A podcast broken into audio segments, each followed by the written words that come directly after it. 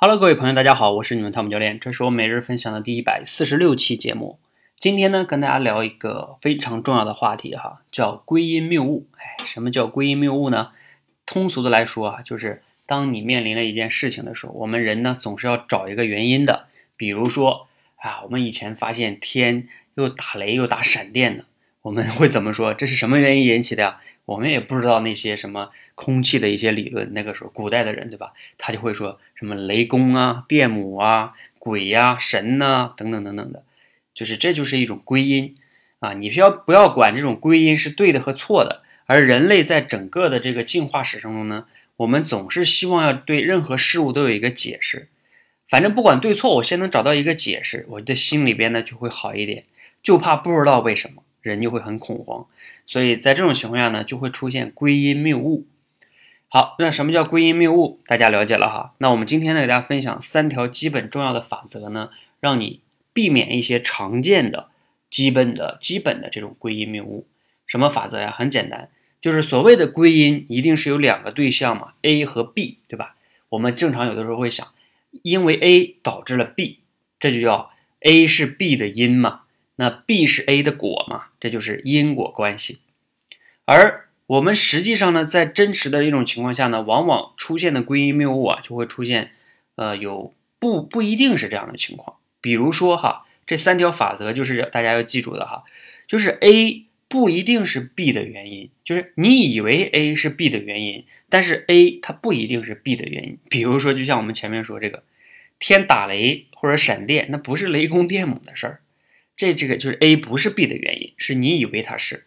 还有一种情况是什么呢？叫 A 不是 B 的，A 不是 B 的唯一原因，就是 B 这件事情的产生，可能 A 有 A 的作用，但是 A 不是唯一的原因。举个例子，比如说像我们经常在成功学里边会说，坚持坚持坚持，然后你就会成功。但是啊，坚持是成功的一个因素，但是它并不是成功。最重要的唯一的因素，它还有别的因素，比如说运气啊，等等等等等等的。所以 A 不一定是 B 的唯一的因素，大家要知道这是第二条原则。第三条原则是什么呢？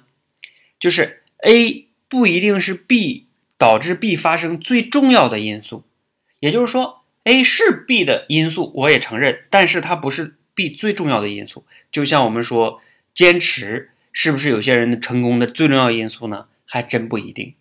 你像那些能获得非常大的成就的人，他真的都不一定仅仅是因为坚持，就是坚持是他成功的最重要的因素，往往可能也跟他的天赋啊、时代的环境啊等等等等哈，甚至家庭环境等等各种因素叠加到一起，当然也有他的坚持的因素哈。所以 A 是 B 成功是 B 出现 B 的一个因素，但不是它的最重要的因素。那我们总结一下这三点哈，就是 A 跟 B 的因果关系。A 不一定是 B 产生的原因，A 不一定是 B 产生的唯一原因，A 不一定是 B 产生的最重要的因素。当你能去用这三条法则去判断一下你日常中遇到的那些因果关系的时候，你就容易能避免归因谬误。啊，再举一个，最后啊，再举一个常见的例子哈，就是说很多人呢会觉得自己想做一些事情，比如说早起呀。运动啊，练口才呀，练写作呀，等等等等，但是自己往往就是不能行动，或者说坚持不下来。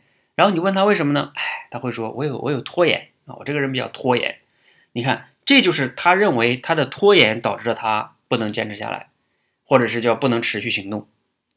这是一个因果关系吧？拖延导致了不能持续行动，这个 归因就是有问题的，对不对？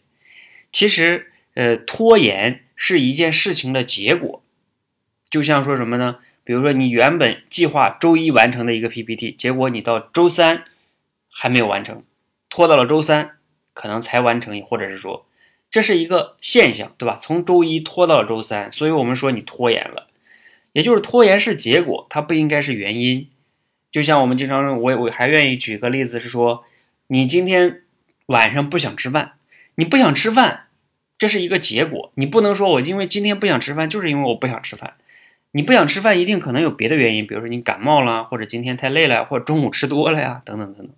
那你不能持续行动，也有别的原因导致的，不是你的拖延导致的。你要找到那个根本原因。所以这个归因谬误啊，在每个人成长过程中呢是非常非常非常重要的哈。好，那最后呢，再给大家说一个归因谬误的方面的一个问题哈，大家觉得它的问题在哪里？可以在留言区讨论哈。就是很多人说计划没有变化快，所以呢，哎，还是不要做计划了。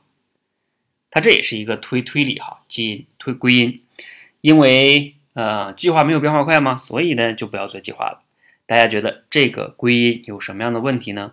啊，大家欢迎留言区留留言哈。希望呢今天的分享啊对你有所启发和收获。啊，如果你觉得有启发呢，可以点赞；如果觉得对朋友也有启发，可以转发给他们。谢谢大家，谢谢。